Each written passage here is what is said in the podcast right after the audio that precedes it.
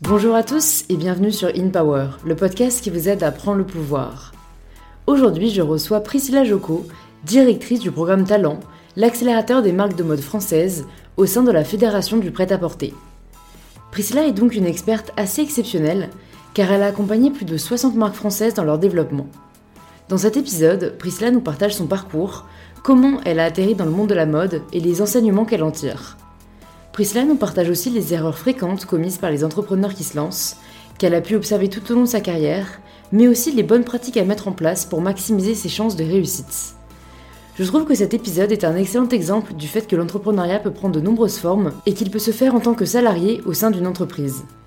C'est ça aussi, prendre le pouvoir de sa vie. Si c'est la première fois que vous écoutez InPower, vous pouvez vous abonner directement sur l'application que vous êtes en train d'utiliser pour être tenu au courant des prochaines sorties d'épisodes. Si vous avez déjà écouté InPower, c'est peut-être que vous appréciez le podcast, et dans ce cas-là, c'est en laissant un petit avis et 5 étoiles sur Apple Podcast que vous pouvez me le faire savoir. Et je suis ravie de vous inviter maintenant à rejoindre ma conversation avec Priscilla.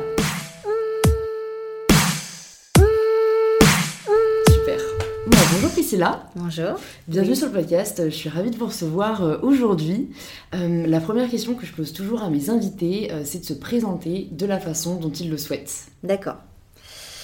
Donc je m'appelle Priscilla Joko, je, euh, donc j'ai 38 ans. Je travaille aujourd'hui à la Fédération française du prêt-à-porter féminin et je dirige le service entreprise de cette fédération. Et euh, voilà, et en fait j'ai un parcours assez atypique, mais je suis très contente en tout cas du chemin que j'ai mené jusqu'à maintenant. Ouais, bah, est-ce que vous pouvez nous en dire plus sur sur votre parcours, justement, moi j'aime bien même retracer à ce que vous vouliez faire quand vous étiez enfant. Mais moi je voulais être Indiana Jones. Ah, c'est pas mal Ouais, c'est pas mal. C'était un vrai, un vrai défi là. C'est un vrai challenge. Euh, non, non, après, c'est vrai que j'ai toujours été passionnée euh, d'histoire et euh, de mode. Enfin, je me souviens petite regarder les émissions à la télé, les défilés, les choses comme ça. Donc ça m'a toujours passionnée. Après, j'ai toujours aimé plein de choses. Mm. Donc j'ai jamais voulu en fait m'enfermer euh, tôt dans, dans ce secteur parce que je me suis dit qu'on, enfin je me suis toujours dit qu'on pouvait apprendre de tout et de tout le monde. Et ça c'est une règle que j'aime à suivre encore aujourd'hui. Mm. Et je pars du principe qu'on peut venir de plein d'autres secteurs et apprendre beaucoup de ces gens-là. Et puis après, euh, j'ai fait un parcours, euh, je dirais, assez classique, mais je me suis trouvée un peu tard, je pense. Euh, j'ai fait un parcours d'école de commerce. Euh, et en fait, j'ai vraiment une révélation pour les métiers du marketing, mm. euh, sur la conception de projet, sur vraiment partir d'un besoin et en apporter une réponse.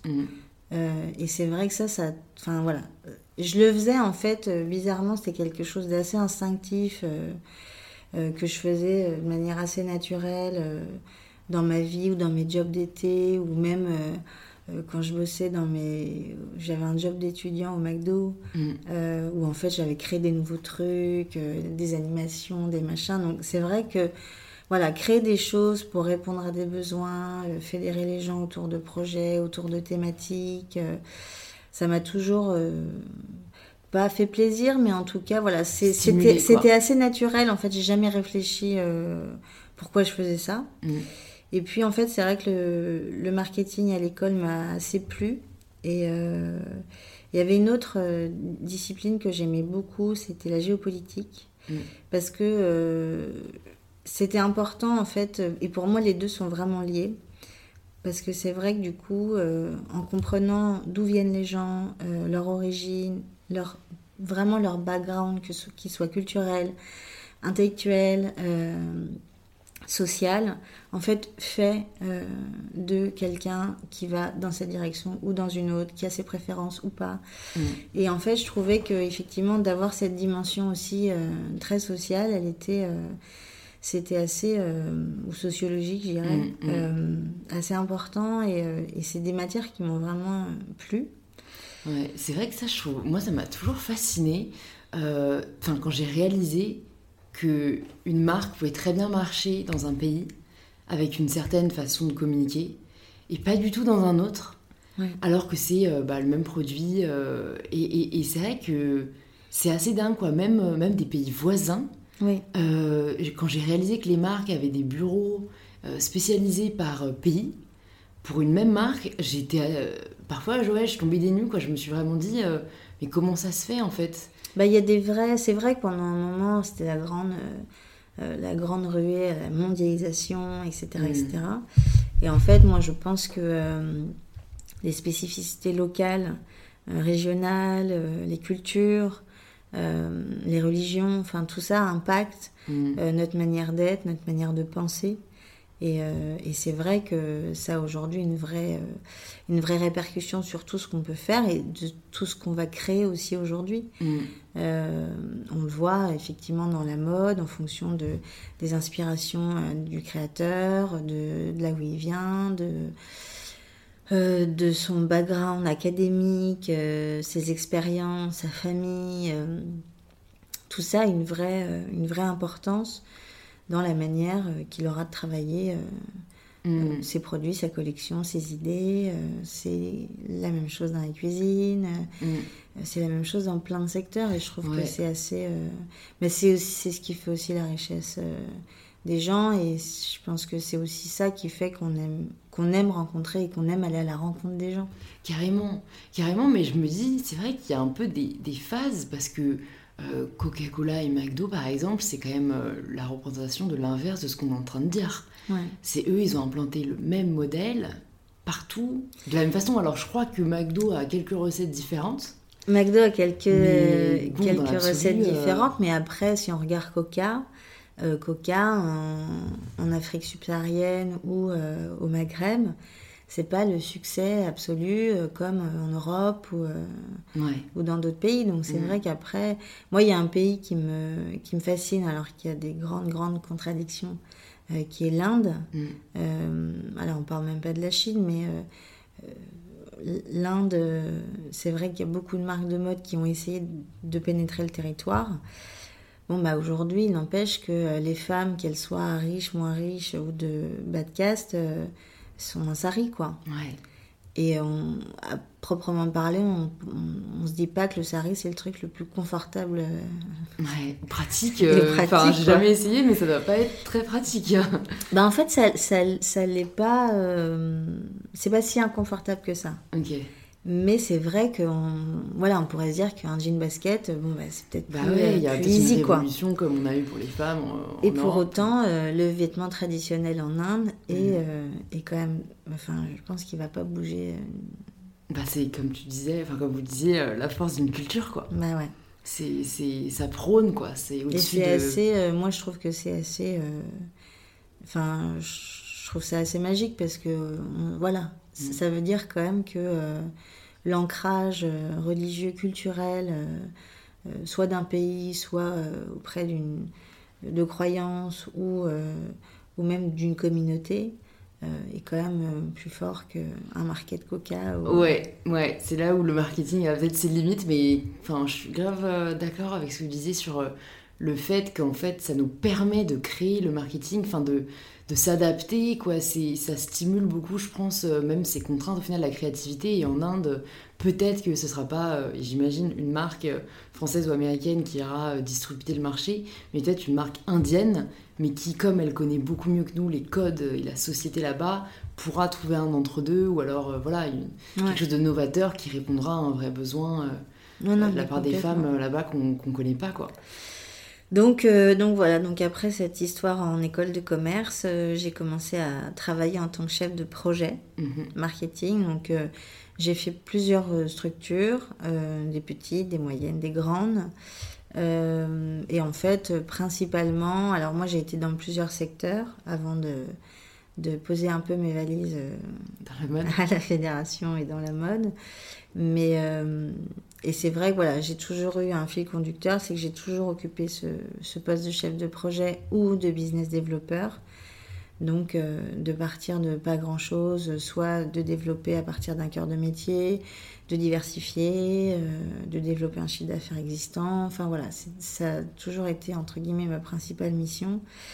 Et je trouve que voilà, c'est un métier que j'aime beaucoup parce que c'est un métier qui est très créatif, qui évolue, enfin en tout cas qu'on fait, que moi j'essaye de faire évoluer le maxi le plus grandement possible et que en fonction des besoins, bah, on s'adapte, on crée de nouvelles choses.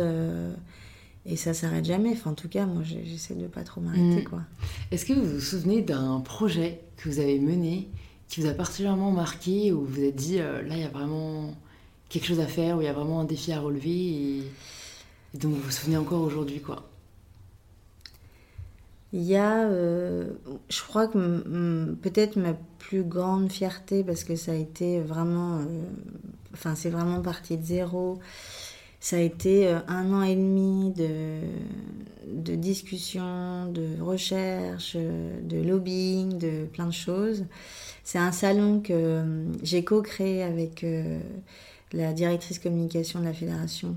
C'est un salon qui s'appelle Trafic. Et en fait, on est vraiment parti d'une page blanche en disant bon ben voilà, les marques ont vraiment besoin d'avoir un maximum d'infos. Euh, et nous, on peut leur apporter cette info, comment on la structure, comment on y va, etc. etc. Et c'est vrai qu'en plus, euh, à l'époque, le paysage institutionnel était quand même très cloisonné. Mhm. Euh, donc chaque fédé, enfin, il y avait différents acteurs qui étaient un peu... Qui, qui, avaient du mal quand même à travailler de manière... commune, en fait. Commune, travailler ensemble et... Et en fait, on a décidé de lancer ce projet-là, qu'on a porté pendant un an et demi. On est allé voir les marques, des petites, des moyennes, des grosses, en disant voilà, on a cette idée-là, qu'est-ce que vous en pensez euh, euh, Est-ce que vous en avez besoin etc. Donc, on a eu 53 euh, versions d'un business plan, quoi. et, et en fait, on a eu aussi, surtout à l'époque, la confiance de notre conseil d'administration qui effectivement au début euh, m'a regardé un peu comme ça en me disant mais tu vas faire un salon, t'as jamais fait de salon, enfin euh, pourquoi euh, Mais le, le média salon est quand même un média qui a tendance un peu à, à régresser. Enfin voilà, c'est moins dynamique que ce que ça n'était et en fait on s'est aussi battu un peu contre ça et on, était vraiment convaincus de l'idée. Euh, après, on a voulu travailler un format très particulier parce que c'était déjà au carreau du temple. Euh, un... Et on voulait vraiment remettre l'humain au centre de tout, favoriser les échanges, que les gens se parlent, que les gens prennent le temps parce que c'est une industrie euh, où on sort des collections mm tous, les quatre matins, moi j'ai des copains qui travaillent pas dans la mode et qui me disent mais t'es tout le temps en Fashion Week quoi. ils sont perdus. Ils disent c'est quand la Fashion Week au final Parce que c'est toute l'année la Fashion Week. Donc c'est vrai qu'on s'est dit voilà on va essayer de trouver un temps un peu mort euh, dans le calendrier euh, de l'année. Et puis on a avancé comme ça petit à petit. Moi je me souviens avoir appelé des potes, euh, d'autres salons en disant mais comment on fait un salon? Ah ouais. Ah ouais, ouais, c'était, en partait de rien. Moi, j'ai appelé d'autres copains qui bossaient pour des gros organisateurs en disant, voilà, un plan, comment ça marche? Euh, Au début, euh, et après, en fait, il y a des, des, prestataires qui sont dans le métier depuis des années, qui vous font confiance. Donc, on se dit, bon, ok, alors là, il faut pas se planter. Hmm. Les premiers exposants qui me disent, bon, bah, je fais pas de salon, mais pour toi, je vais le faire. Euh, on a confiance, on y va. Donc, plus ça va, et donc plus la pression monte. Ouais. Et moi, j'ai toujours en train de dire non, non, mais ça, ça va le faire, ça va le faire. Et, euh, puis pareil, enfin, même euh, Clarisse euh, Ray, qui est la directrice générale du défi, qui est le financeur de beaucoup d'actions de la filière, pareil, qui avait fait confiance, qui avait eu confiance dans le projet. une grosse partie des autres fédérations, donc il y avait une petite pression qui montait, qui montait, qui montait. Et c'est vrai que quand euh, mon prestataire principal, en fait, c'était un, quelqu'un qui monte euh, les stands, les cloisons, machin et tout. C'est un ancien militaire et euh, il fait à peu près ça, quoi. Sa main, elle fait cinq fois la mienne. c'est un ancien sous-marinier. Enfin, il est énorme, quoi. Il, on dirait un gros nounours. Et, et, je me souviens que quand on a vu le salon en vrai, quoi, en 3D, ouais. Euh, même lui, il a eu la larme à l'œil, quoi. Enfin, on s'est effondré. Euh, et en fait, on a vraiment aussi euh, fédéré toute une équipe, toute une filière autour d'un projet commun. Et il y avait une telle énergie. Moi, je me souviens de journalistes ou de gens qui me disaient Mais qu'est-ce que tu as donné aux gens? Mais tout le monde a le sourire, on dirait qu'ils sont tous drogués. et en fait, il y avait une telle énergie. Alors, vraiment, après, la première édition, c'est toujours la plus forte parce que c'est la première. Et euh, pareil, on avait fait la scénographie. Euh, toute la toute l'identité visuelle du salon avec une marque de mode parce que moi je trouvais ça important que que, que ce soit une marque et pas une agence euh, graphisme lambda et pareil enfin c'était ouais ça a été une super belle aventure et ouais j'étais fière mm. J'étais fière, j'étais fière du travail des équipes, j'étais fière des prestages, j'étais fière des exposants, j'étais fière de tout, même si, je veux dire, on a eu 43 merdes et que et que voilà, mais en même temps, on a appris à gérer plein de choses, euh, on a eu la confiance de plein de gens, euh, on a eu un joli succès. Mm. Il y a ça aussi, enfin, c'est vrai que ça avait été un flop, euh, j'en parlerai pas comme ça. Ouais, ouais, ça joue sur et ouais, et c'est vrai que ça, ça. Et on a vraiment vu l'utilité de ce qu'on avait construit. Mm. Donc ça, c'est plus grand des cadeaux, quoi. Quand on se dit, non, mais ça, ça m'a servi, j'ai fait ci, j'ai fait ça, euh, ça m'a donné vachement d'idées. Euh.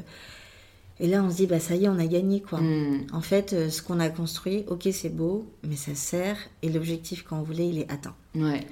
Et, et tout ça dans la bonne humeur et dans une énergie folle, quoi. C'est clair.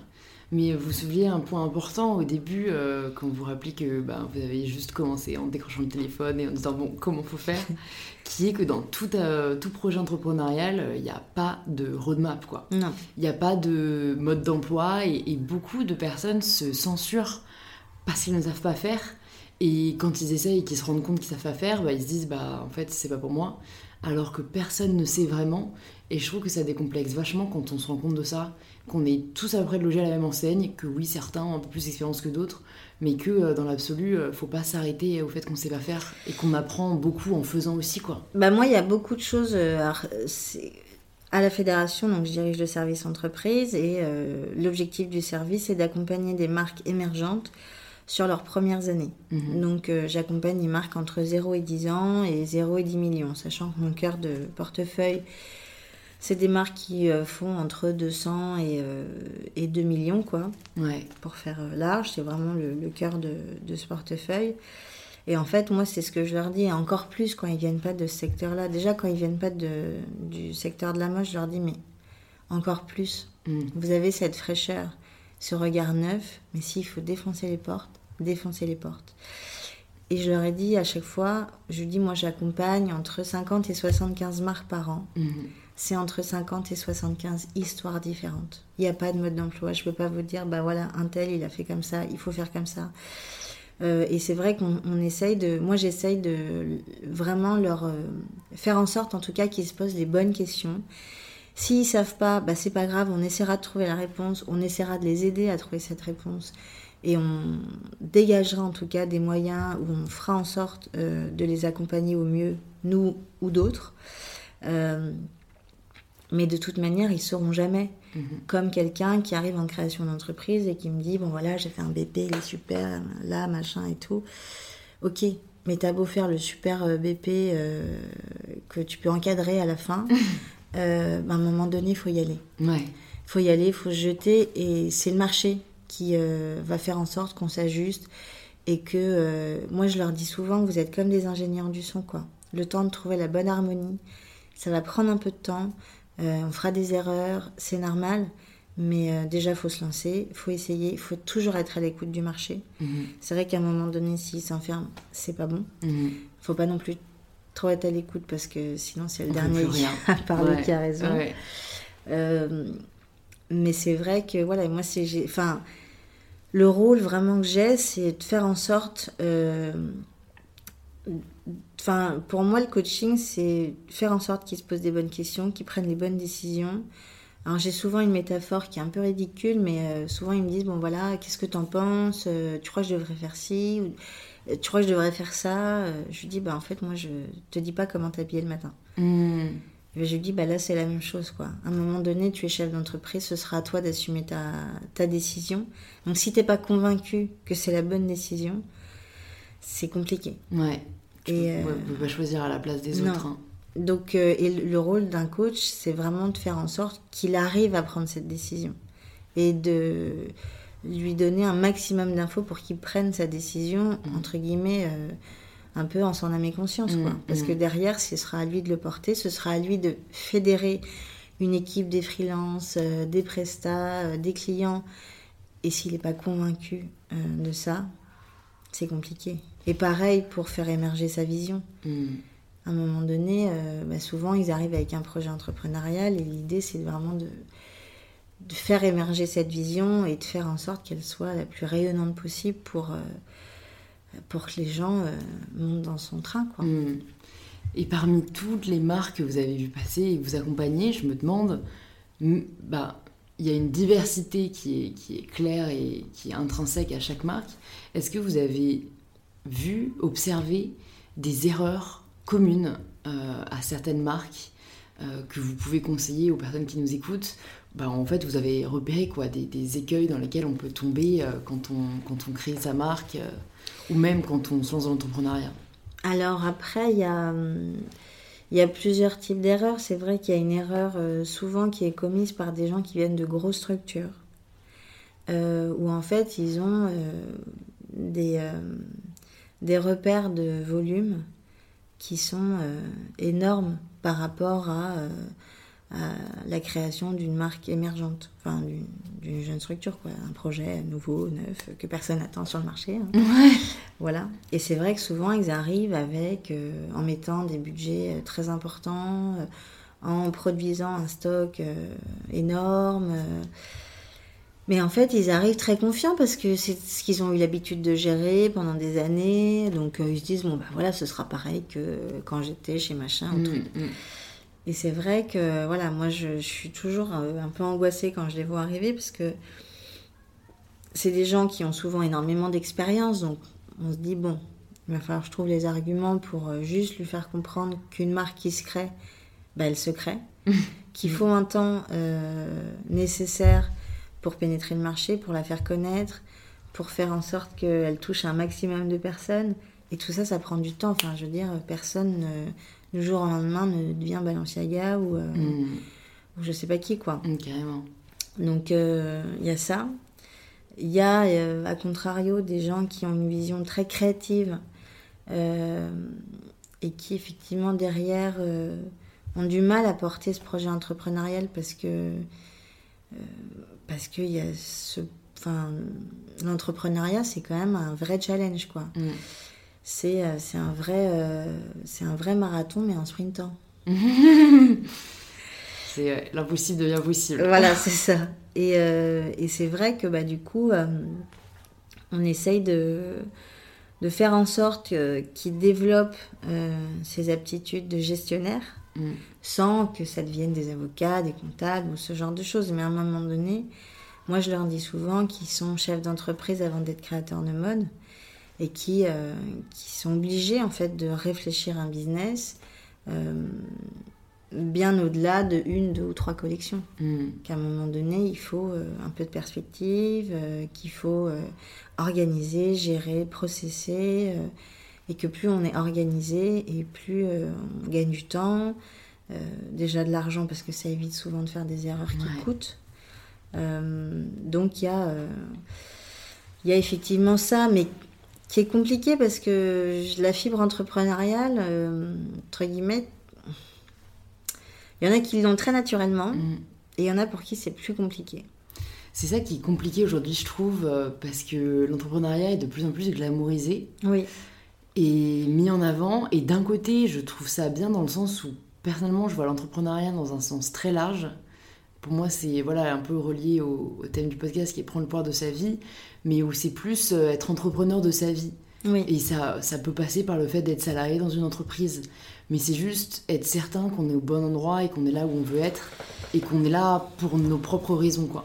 Bah après, c'est vrai que euh, il y a euh, En fait, là où moi je suis un peu euh, contente aussi, moi j'entame ma huitième année à la fédération.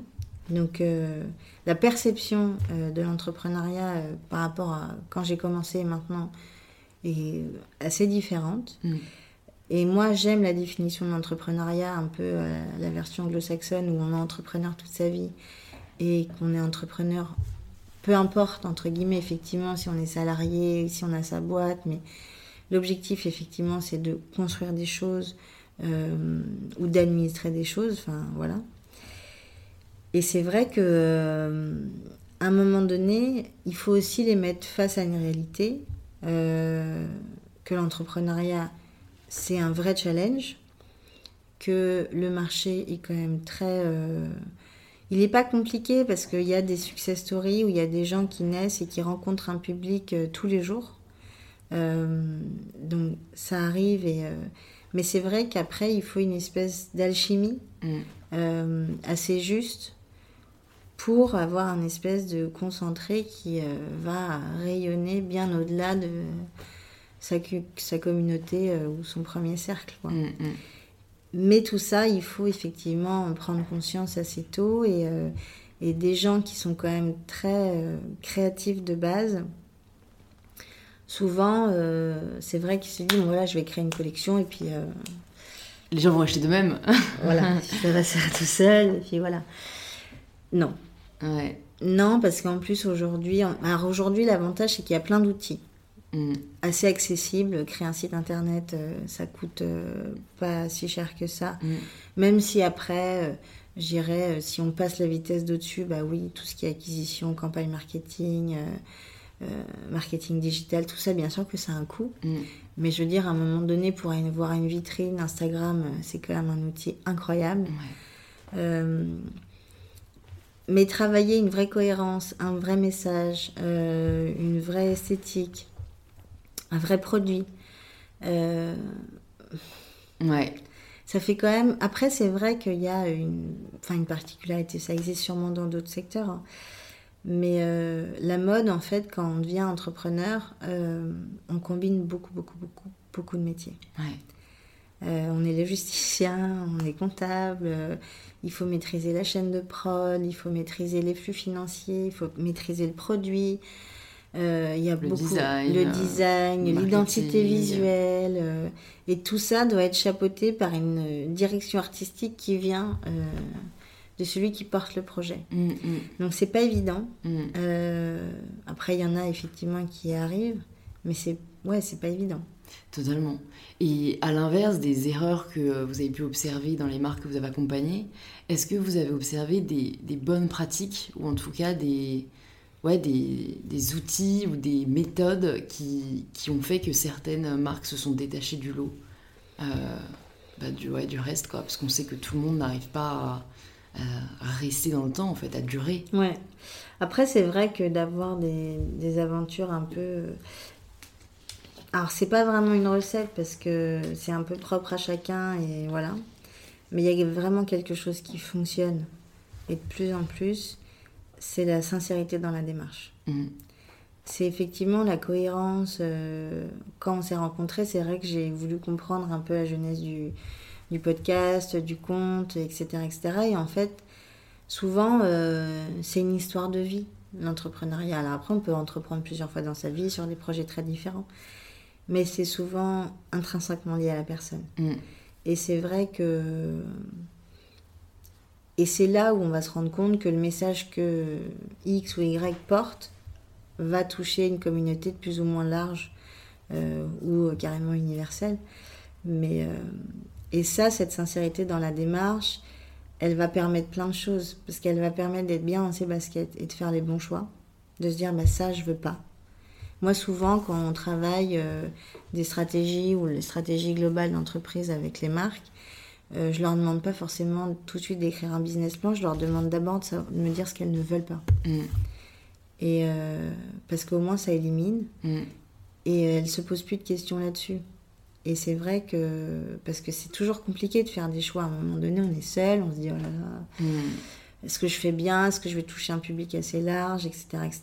Et plus on est sincère dans sa démarche, plus on est bien dans ses pompes, et plus on sait d'où on vient et qu'est-ce qu'on veut raconter, mm. et plus les décisions sont faciles à prendre. Mm. ça, on ne l'apprend pas dans un bouquin, malheureusement. Peut-être un, parce que ça me fait penser à la vidéo que j'ai fait la semaine dernière où je partage un peu des conseils de motivation. Mais le premier, c'est le premier conseil que je donnais, c'est connais ton pourquoi. Et il y a un livre qui s'appelle Start with Why de Simon Sinek qui est vraiment génial euh, et qui explique euh, ce que vous venez d'expliquer, où en fait, quand on connaît son pourquoi et qu'on sait pourquoi on fait les choses, bah, tout est aligné en fait. Et c'est beaucoup plus facile d'avancer. Il y a toujours des obstacles, mais comme on sait pourquoi on fait les choses et on sait à quoi se référer, c'est beaucoup plus fluide. Ah, c'est beaucoup plus fluide, mais ça c'est sûr. Et après, effectivement, il y, a, euh, y a la sincérité dans la démarche et il y a travailler aussi quelque chose, enfin un vrai message. C'est vrai que euh, au-delà d'un produit, aujourd'hui, les marques véhiculent un message, elles véhiculent soit un parti pris, soit euh, des idées, soit une culture, soit euh, un style. Mm. Et effectivement, moi, des fois, je leur dis, mais arrêtez de, de vouloir faire plaisir. parce que à la base, tu fais des trucs hyper créa, arrête de faire des t-shirts, quoi. Mm. et ça, effectivement, de se dire, à un moment donné, euh, je sais pourquoi je le fais, je sais où je vais et, euh, et je sais entre guillemets à qui je m'adresse parce que parce que c'est aussi des choses qui me parlent moi. Mm. Euh, ça souvent ça marche ça marche assez bien. Et il y a une autre qualité, et ça qui peut un peu plus s'apprendre dans les bouquins, c'est d'être organisé. Ouais, bah c'est la clé. j'ai du mal à comprendre comment le, ceux qui ne le sont pas arrive à fonctionner. Enfin, quand on a beaucoup de choses à faire, en tout cas, pour moi, ça devient. C'est une espèce de révolution, quoi. Mm. Moi, je suis partisane des to-do list, mais vraiment. Euh, ouais, l'organisation, en plus, euh, il y, a un, y a un facteur qui les rattrape souvent, c'est le, le, besoin au fond de roulement dans la mode. Ouais. Et, euh, et c'est vrai que quelqu'un qui travaille pas son organisation, qui anticipe pas euh, qui ne gère pas un minimum sa trésor ou ses flux financiers ou voilà, euh, bah, à un moment donné, il se retrouve toujours au lendemain à se dire ah, peut-être qu'il me faudrait de l'argent quoi. Mmh, c'est vrai. Et sauf que bah, l'argent, euh, on ne le trouve pas du jour au lendemain. Surtout, comme ils appellent ça les banquiers, dans le textile. c'est vrai que les sources de financement, je me suis quand même penchée un peu dessus. Il y a pas mal de prêts en soi, je trouve, à, des, à des taux d'intérêt soit nuls, soit avantageux. Mais euh, il y, a, ouais, y a quelques prix euh, auxquels euh, on peut participer si on correspond aux critères. Mais c'est vrai qu'il n'y a pas énormément d'options. De, quoi. Moi, je sais que c'est une question que m'ont posé des, abonnés. Et comme pour l'instant, moi, je suis autofinancée sur, sur ma marque, je le dis clairement. Mais, mais c'est vrai que à part faire un prêt étudiant et du coup taper un peu dans ce, dans ce prêt pour en faire ce qu'on veut, il n'y a pas 10 000 options, donc je ne sais pas si vous, c'est un sujet que vous abordez avec les, les talents que vous, que vous, vous entourez et que vous accompagnez. Bah moi, je les accompagne sur quatre thématiques. Mm. Tout ce qui est strat global, marketing et commercial, donc distrib euh, et marketing, mais vraiment lié à la distrib, et le financement. Donc c'est un gros sujet que j'aborde avec euh, les marques que j'accompagne. Et c'est un gros sujet, euh, enfin c'est ce qui occupe une grande partie de ma journée. Euh, donc oui, c'est un vrai sujet. Après, il y a effectivement, je pourrais vous envoyer si vous voulez une presse que j'ai fait il n'y a pas très longtemps où on a différentes sources de financement en fonction de son degré d'évolution. Mais il y a très peu de subventions, ça c'est sûr. Mm. Les seules aujourd'hui subventions qui existent, ça va être via le défi pour faire des salons, des showrooms multimarques. Euh, voilà, des choses comme ça, ou des salons à l'étranger. Euh, il va y avoir une subvention également qui va être euh, octroyée par le ministère de la Culture, qui a pour objectif de financer tous les projets liés au numérique. Mhm. Après, on va avoir effectivement les prix qui peuvent, en fonction du degré, donner un coup de projecteur sur la marque, en plus de l'apport financier. Euh, mais majoritairement, on est sur du bancaire, en tout cas en niveau 1 et 2. Quoi. Ouais. Euh, et après, il y a une autre source de financement qui est le crowdfunding. Ouais, c'est vrai. Mais qu'on utilise, alors moi, sur les premières phases, que je recommande surtout en, en opération de communication. Ouais, et sur des. Enfin, je, je, me suis penchée dessus aussi, euh, forcément, mais la conclusion que j'en ai tirée, c'est que c'est très efficace pour des monoproduits. C'est plus, c'est plus, c'est plusieurs produits, plusieurs couleurs, plusieurs tailles. on peut pas en fait. Donc, ouais, c'est plus compliqué. Ouais. C'est effectivement plus impactant quand on est monoproduit. dès qu'on veut effectivement ouvrir un, soit une gamme un peu plus large ou un vestiaire, là ça devient. C'est pour ça qu'en général les gens communiquent sur un produit, le lancement de euh, je sais pas, d'un produit recyclé, mmh. nouveau euh, pull machin, euh, mmh. enfin voilà.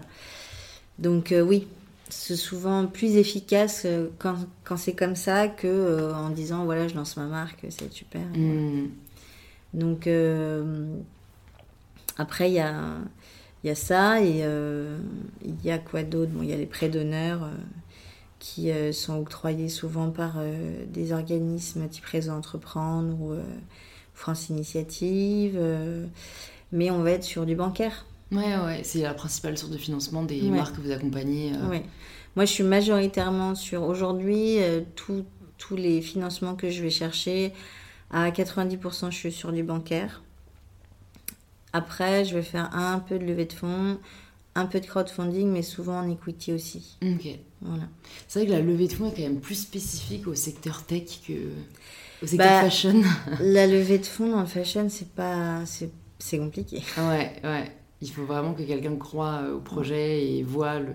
Il faut qu'il y ait un côté innovant au projet, je pense aussi. Il faut qu'il y ait un côté innovant ou faut qu'il y ait un côté aussi un peu scalable, c'est-à-dire que quelque chose qui peut se diffuser sur un côté plus massif euh, et du coup qui se dit bon ben voilà il y a un potentiel commercial qui peut être très élargi ou quelque chose effectivement d'assez euh, innovant dans soit l'approche, soit l'utilisation, euh, soit la manière de consommer.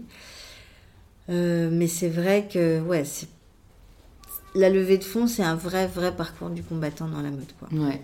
Mais encore une fois aussi, je pense, spécifique à la France, parce que je connais des marques euh, bah, d'autres nationalités qui ont levé beaucoup, et c'était des marques de mode, et parfois hyper early stage, limite elles n'existaient pas, c'était euh, une idée. Après, c'est un, un mindset euh, un peu franco-français, quoi. Mm. Même si dans les faits, quand on regarde les chiffres de levée, les, les, Français, enfin les fonds français en tout cas, euh, investissent beaucoup. Ouais. Mais c'est vrai qu'ils investissent majoritairement dans euh, de la techno, de l'industriel ou euh, des nouvelles technologies. Bon, ça viendra, j'espère. Mais du coup, pour parler un peu plus en détail euh, du, bah, du programme que vous dirigez, est-ce que vous pouvez nous en dire un peu plus Comment ça a été créé Et quels sont, ouais, bah, quels sont les moyens, par exemple, pour les personnes qui nous écoutent, peut-être de, de, postuler ou en tout cas d'en savoir plus sur, sur ce programme? Alors le programme, en fait, il a été créé il y a un peu plus de trois ans. En fait, ça faisait très longtemps que c'était dans mes cartons, parce que moi j'ai plein de projets dans mes cartons. Je connais ça, des box de l'esprit, voilà, laquelle on va tirer cette année. Je, me mets toujours, euh, voilà, j'ai une pile comme ça dans mon bureau. Et euh, typiquement, euh, là par exemple, Trafic a pris un peu son envol et va rejoindre une autre galaxie qui est la galaxie Who's Next. Mm. parce que c'est vrai que ben, voilà, Trafic, on était quatre à le faire. Hein. Ouais. Ça fait pas grand monde pour un salon. Ça fait pas grand monde.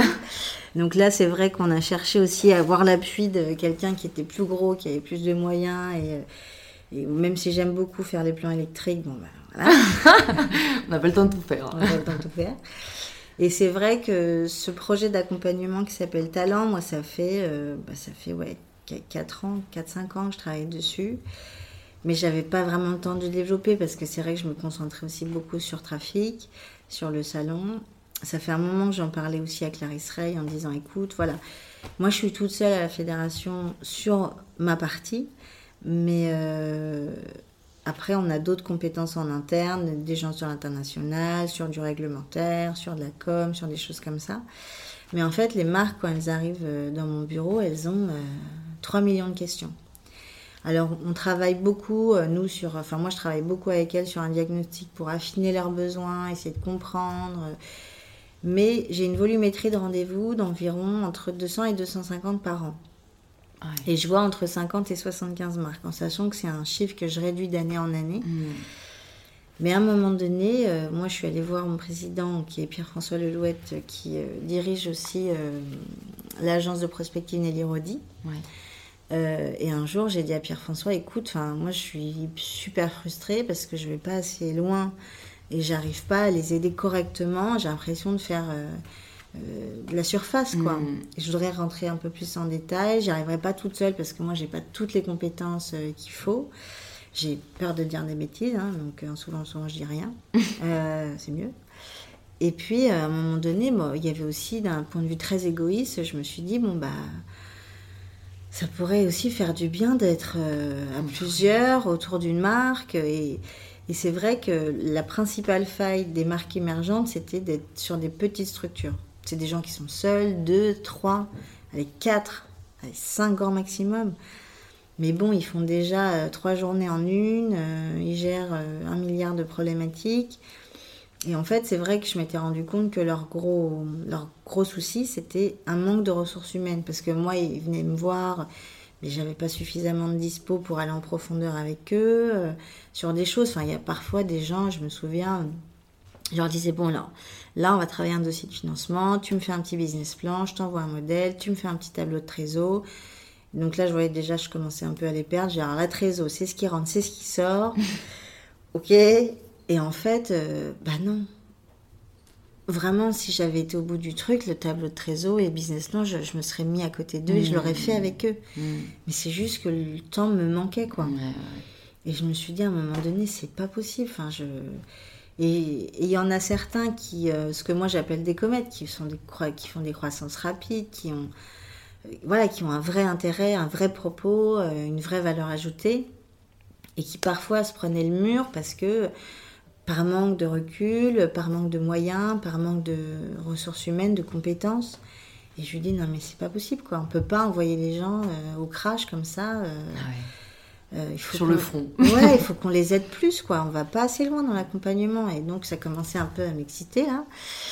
Et donc du coup il y a ce, ce projet que j'ai développé donc avec le soutien de mon président, avec le soutien de Clarisse aussi beaucoup. Parce qu'à un moment donné, moi, je, suis un peu comme une cocotte minute. C'est qu'au début, je le dis une fois, deux fois, trois fois, puis après, je m'excite complètement.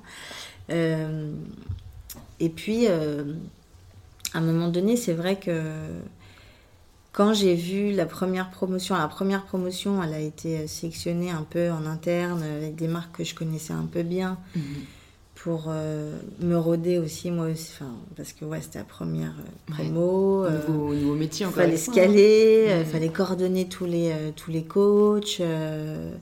Après, j'ai eu une, j'ai une chance, pour être très très honnête. Mais ça, c'est quelque chose qu'on m'a appris il y a longtemps.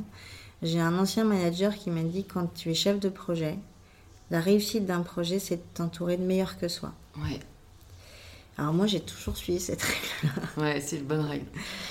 Et en fait, je suis allée chercher des coachs à chaque fois, alors déjà qui m'ont fait confiance, mm. euh, qui ont cru au projet, et euh, en leur disant, bon, bah, c'est des marques qui sont pas encore connues, mais ça va être super. Mm.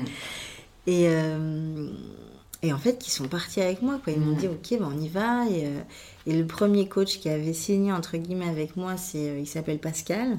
C'est l'actuel DG, en fait, de la maison Mugler. Mm-hmm.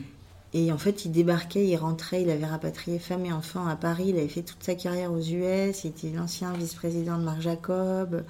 Enfin, pour moi, c'était une pointure, quoi. Et quand il m'a dit, écoute, j'ai un peu de temps, euh, si tu veux, euh, oui, ça me ferait rire. Euh. Au début, je me suis dit, mais tu me dis oui, en fait. c'est noté, hein, c'est trop tard. Hein. tu m'as dit oui pour de vrai. Hein. Il m'a dit oui, oui, oui. Ok, ok. Et pareil, après, un autre coach qui m'a dit oui, un autre coach qui m'a dit oui, puis après, les coachs se recommandaient entre eux. Enfin, et du coup, il y a une espèce de, dream team qui s'est créé autour du programme et autour de ces promotions. Mhm. Euh, et honnêtement, ça, je... enfin, le programme, il n'aurait pas cette tête-là aujourd'hui sans, mhm. sans, ces gens-là. Parce que c'est des gens qui ont une expérience de, de malade, mhm. euh, que je paye. Euh, pas du tout à leur tarif habituel mm. et qui jouent le jeu, qui s'impliquent, euh, qui sont vraiment à côté de ces marques, euh, qui sont en pleine émergence et qui sont sur leur première, euh, leur première croissance, qui ont un milliard de chantiers, qui se posent un milliard de questions. Et voilà, et c'est des gens qui sont très pragmatiques, qui sont des vrais bons coachs parce qu'ils arrivent à les emmener sur une réflexion propre à leur histoire, à leur vision de leur société.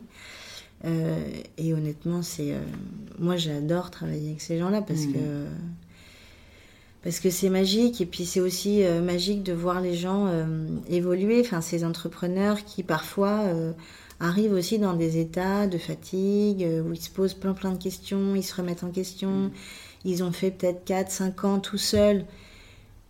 Et bah, c'est une énergie aussi. Ah ouais, ouais. Donc parfois ils sont fatigués.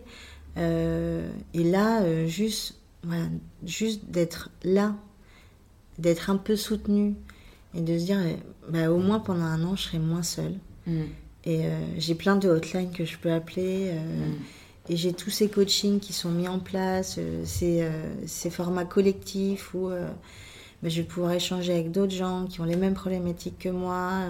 On va tomber les masques et oui, je vais leur dire que je galère et que, mm. Et que moi aussi, mon façonnier, je... ça va pas ce mot, ce mot. donc, et ça, ça c'est plutôt chouette. Et c'est des gens qui, effectivement, alors de promotion en promotion, en plus, ils, ils montent la barre, quoi. Mm. Là, la troisième promotion qui a commencé en septembre, euh, ils sont taquets, quoi. Mm. Alors, on commence quand le prochain coaching et quand est-ce que tu mets ça en place et... C'est eux qui vont mener le programme à ta place bientôt. Donc, du coup, je dis ok, ok, attendez, on va pas tout mélanger. Euh, là, l'idée, c'est quand même de faire étape par étape. Euh. donc, voilà, c'est plus moi, là, cette année, qui, qui tire le frein en disant attendez, on va pas tout. Enfin, je peux pas vous mettre tous les coachings en même temps parce que voilà, ça reste quand même des, petites structures, donc il faut assimiler. Moi, je veux bien croire que ce soit des vraies éponges et qu'ils mmh. soient euh, super smart sur plein de trucs. Bon, ben voilà, une journée, euh, ça fait pas plus de 24 heures, donc euh, on va. Je préfère que ce soit efficace plutôt que d'en mettre 43 en même temps, quoi. Carrément. Et est-ce que du coup, euh, pendant cet, accompagnement qui dure un an, si j'ai bien compris, euh, c'est des rendez-vous hebdomadaires, c'est tous les jours Alors, il y, a, euh, il y a cinq, cinq, piliers sur le programme. Le premier, c'est le coaching business. Donc, ils sont encadrés de manière très resserrée avec une DAF, donc une directrice financière, et une DG. Alors, la DG a été automatiquement, c'est moi, c'est quelque chose et c'est important pour, pour moi, je trouve. Euh, elle a été euh, entrepreneur elle-même. Mhm. Voilà, c'est une fille, en l'occurrence. Mhm. Euh, mais je trouvais ça important d'avoir cette légitimité parce que moi, je peux leur parler de plein de trucs, mais j'ai jamais été entrepreneur. J'ai jamais monté ma boîte, même si j'étais dans des petites structures parfois où on était trois et on faisait tout. Bah, moi, je dormais bien à la fin de la journée. C'était pas mon argent, enfin, je veux dire, voilà. Et je trouvais ça important, effectivement, d'avoir dans ce binôme euh, qui les encadre de manière très resserrée un entrepreneur. Donc là, cette année, on a un binôme 100% féminin avec Anne-Laure et Bérangère. Euh, et ensuite, on a des experts métiers, donc du coaching expert. On fait un diagnostic en début de programme, donc on détecte des besoins. Et en fonction de ses besoins, moi, je vais aller chercher les coachs qui vont bien. Donc, ça peut être sur du juridique, ça peut être sur euh, du plan de collection, ça peut être sur du style, ça peut être euh, aider la marque à processer son. Enfin, avoir un vrai process créatif. Ça peut être des besoins en production, ça peut être euh, des besoins en commercial, ça peut être des besoins sur du marketing digital. Enfin, voilà, c'est vraiment très libre et c'est vraiment en fonction de la marque. Mm. Euh, donc là, moi, ma mission, c'est vraiment d'aller chercher les bons coachs. Donc parfois, je prends un peu de temps. J'imagine euh, qu'avec tous les marques qu'il y a, si on veut taper juste euh, et qu'on veut le faire bien, ça doit prendre du temps. Hein. Bah, en fait, moi, je fais très attention à l'humain. Mm. Donc, je vais effectivement, moi, j'ai toujours une batterie de. Enfin, j'ai plein de. J'ai un carnet d'adresses assez fourni. Mais c'est vrai que je fais très attention à ce que la personnalité du coach matche avec la personnalité de l'entrepreneur. Mm. Donc parfois, euh, bah, j'ai quelqu'un en style, mais je me dis, oh, ça va pas matcher avec lui, donc attends. Donc du coup, bah, je vais chercher. ça prend un temps plus ou moins long. Euh, mm. Parfois, c'est très court et euh, parfois un peu moins. Et, et, là, voilà. Donc on calibre. On, c'est assez factuel. Hein. On a une lettre de mission. Donc le coach, moi j'ai un brief le coach fait un premier rendez-vous euh, pour valider ou invalider ce brief en disant bah, effectivement il a des besoins en tel, tel, tel, tel truc.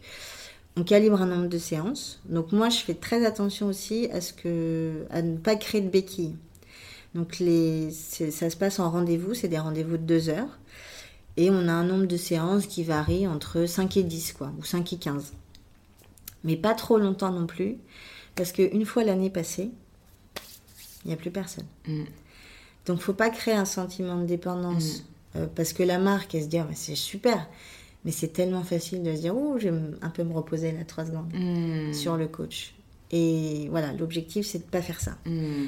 Donc, on a des séances assez concentrées pour éviter euh, bah, que la marque, elle ait le temps de se reposer, qu'elle ait suffisamment, qu'elle soit suffisamment alerte aussi pour intégrer euh, ce que le coach va lui apporter, parce que le coach, il est vraiment là, je viens plugger de la ressource humaine. Donc l'objectif, c'est de faire avec le créateur et pas de lui montrer comment faire. Euh, donc il apprend, en même temps il fait. Mhm. Et du coup, normalement, il voit comment, euh, quels sont les résultats ou comment l'appliquer derrière et mhm. plus tard. Quoi. Mhm. Donc il y a ça. Euh, ensuite, il y a deux formats collectifs. Le premier, c'est la masterclass. Donc là, on a fait une dernière masterclass, c'était hier sur les leviers de l'acquisition client, mhm.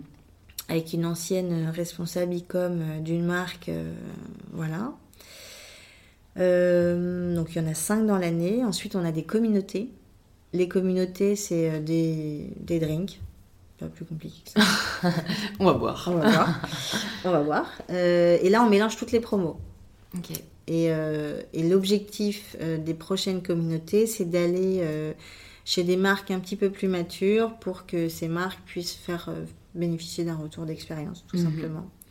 Et de faire un peu plus de réseau de manière plus élargie que ce fameux, ces fameuses trois promotions. Et le dernier exercice, c'est le comité de suivi. Alors ça, c'est ce qu'ils appellent parfois le conseil de classe. Ah ouais, le mot comité de suivi, ça me rappelle un peu les, ouais, à la fin du trimestre, quand on te dit euh, ta mention bien ou rien du tout, euh, pas juste. Donc là, en fait, on a euh, dans le comité de suivi, donc c'est aussi les gens qui sélectionnent la promotion. Euh, et, ce comité, donc, il est constitué majoritairement de chefs d'entreprise. Donc, on a euh, Sébastien, qui est le cofondateur de Veja. On a Pascal, donc, euh, qui est l'actuel DG de Mugler, ancien coach aussi du mhm. programme. On a le DG de Cocher. On a Francis, qui était le DG de Tara Jarmon. On a la directrice financière de Sœur. On a Guillaume, qui est le DG d'une marque de maroquinerie qui s'appelle Astor Acme, qui était aussi ancien coach du programme. Émilie, également ancienne coach du programme. On a Olivia qui est actuellement directrice commerciale de Maison Michel, qui est une coach du programme. Euh, on a qui d'autre euh, Je crois que j'ai à peu près cité tout le monde. Et après, on a des personnalités qualifiées. Euh, ah si, on a Guillaume Gibaud du slip français, pardon Guillaume. et on a des personnalités qualifiées. Donc on a Alix qui est la fashion éditeur des Guerriers Lafayette, Clarisse Rey qui, est la, qui finance le programme. Euh, on a euh, des consultants, donc euh, Odile Baudelaire et Patricia Laura. Et on a Pierre-François Lelouette, donc président de la Fédé. Ah oui, il y, a du monde face à nous quand on arrive. Hein ils sont comme ça. oui, ils sont un peu, ils sont un peu stressés.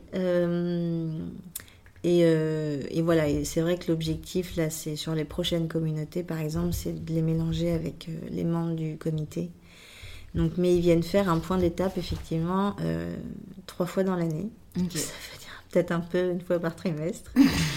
euh, où, en fait, ils font un point d'étape sur euh, où est-ce qu'ils en sont, les difficultés, les succès.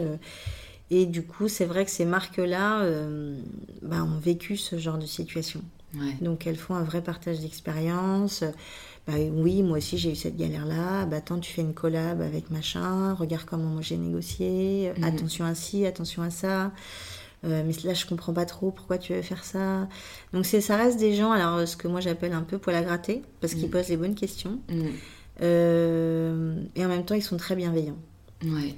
Donc euh, c'est un chouette comité qui sont tous très impliqués parce que la plupart sont quand même anciens coachs du programme qui ont voulu rester dans l'aventure malgré leur euh, responsabilité euh, aujourd'hui. Mmh, mmh.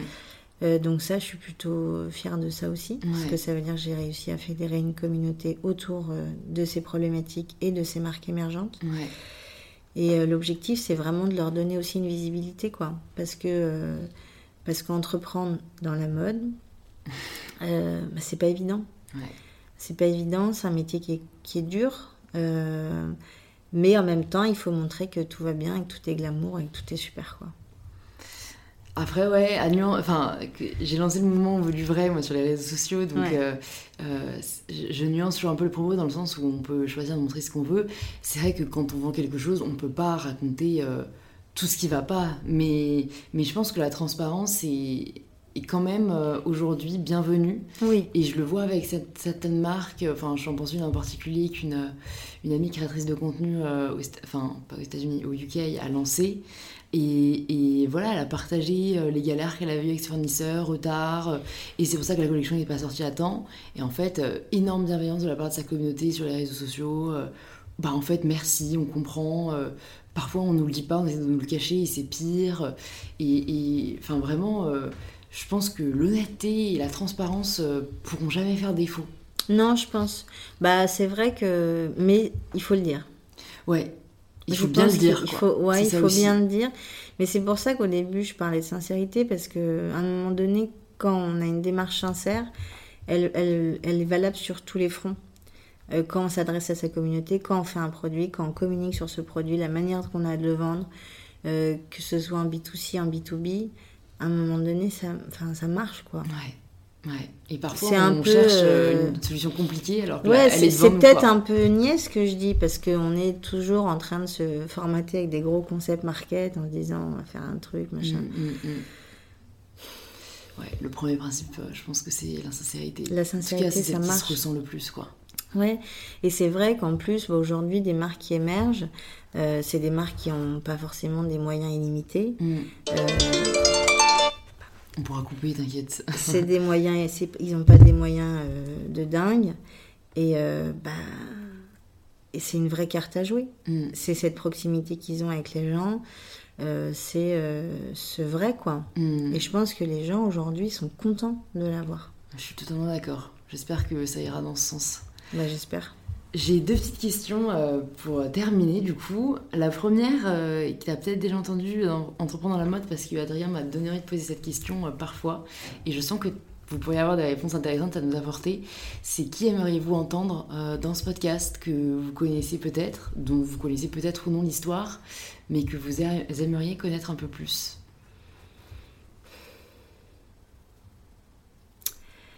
Alors, j'avais pas réfléchi à ça pour le coup. Quelqu'un que j'aimerais bien entendre. Euh... dans toutes les personnes du comité que vous avez citées, on a vu d'ailleurs des histoires euh, ouais. intéressantes. Bah après, euh, je trouve qu'il y a. Alors, c'est peut-être pas. Euh, c'est peut-être pas en. Enfin, c'est peut-être un peu à côté, mais moi, il y a quelqu'un que j'aime bien euh, enfin, il y en a plein que j'aime bien. Mais euh, c'est euh, l'un de mes coachs qui s'appelle Pascal. Mhm. En fait, je, je trouve juste parce que c'est quelqu'un qui m'a vraiment bluffé. Je trouve qu'il a un parcours, mais d'une richesse absolue. C'est quelqu'un qui est hyper humble. C'est quelqu'un qui partage beaucoup. Enfin, il est vraiment sur une logique où euh, rien n'est un problème. Mm. En fait, il n'y a pas de problème, il n'y a que des solutions. Ouais, j'adore cette mentalité. Et, et ça, en fait, euh, c'est peut-être bête ce que je dis, mais euh, son humilité, son accessibilité, la manière qu'il a de résoudre les problèmes, l'amour qu'il a pour les gens et pour le secteur aussi. C'est quelqu'un qui a un parcours assez riche. Alors là, l'aventure Mugler, c'est un vrai challenge. Et en même temps, c'est quelqu'un qui ne perd jamais le sourire, euh, qui est toujours super positif tout le temps. Et oui, c'est en tout cas une histoire et un parcours de vie que moi, je... Juste pour euh, ce côté très positif, mm. en fait, c'est quelqu'un qui fait du bien. Mm. Voilà. Ce sont des personnes précieuses. Ouais. Bah Pascal, si vous nous entendez, l'appel est lancé. Et du coup, la dernière question, c'est la question signature du podcast. Ça signifie quoi pour vous prendre le pouvoir de sa vie?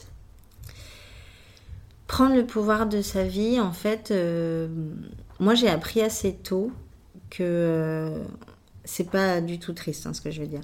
Euh, j'ai appris assez tôt en fait qu'on était seul face à ses choix et que du coup fallait mieux faire ses propres choix que laisser les autres euh, vous dicter les leurs. Mhm.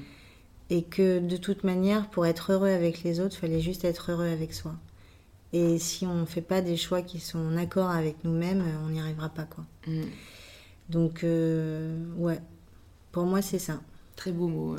Euh. Je trouve qu'on pourrait les afficher. Euh, on aurait besoin de se les rappeler tous les jours. Ouais. Bah, merci beaucoup, Priscilla, d'être venue sur le podcast. Ça me fait très plaisir d'échanger avec vous. Et je pense qu'il y a beaucoup d'enseignements qui vont pouvoir aider nos auditeurs et nos auditrices. Pour ceux et celles qui veulent en savoir plus sur ce que vous faites, ou sur le programme Talent, ou sur la fédération, où est-ce que vous voulez qu'on les redirige? Bah, Sur le site de la fédération, Ok. qui est www.prêtaborter.com. Ok ou euh, sur l'Insta. Ouais, bah, je mettrai les deux dans les notes du podcast, avec le, le document dont vous m'avez parlé qui peut peut-être aider des gens sur ouais, les je veux bien le partager. Tout ça est dans les notes et euh, je vous dis à très bientôt j'espère. À bientôt. Au revoir. Merci. Merci beaucoup de vous être rejoint à notre conversation avec Priscilla. Si elle vous a plu, vous pouvez nous le faire savoir en partageant un post ou une story sur Instagram, en nous taguant priscig, P-R-I-S-C-I-G et mybetterself pour qu'on puisse le voir et interagir avec vous. Vous pouvez aussi partager l'épisode sur LinkedIn où j'essaie d'être de plus en plus présente et où je vous prépare pas mal d'articles qui je pense pourront vous aider. Et d'ici là, je vous donne rendez-vous la semaine prochaine pour un tout nouvel épisode d'InPower.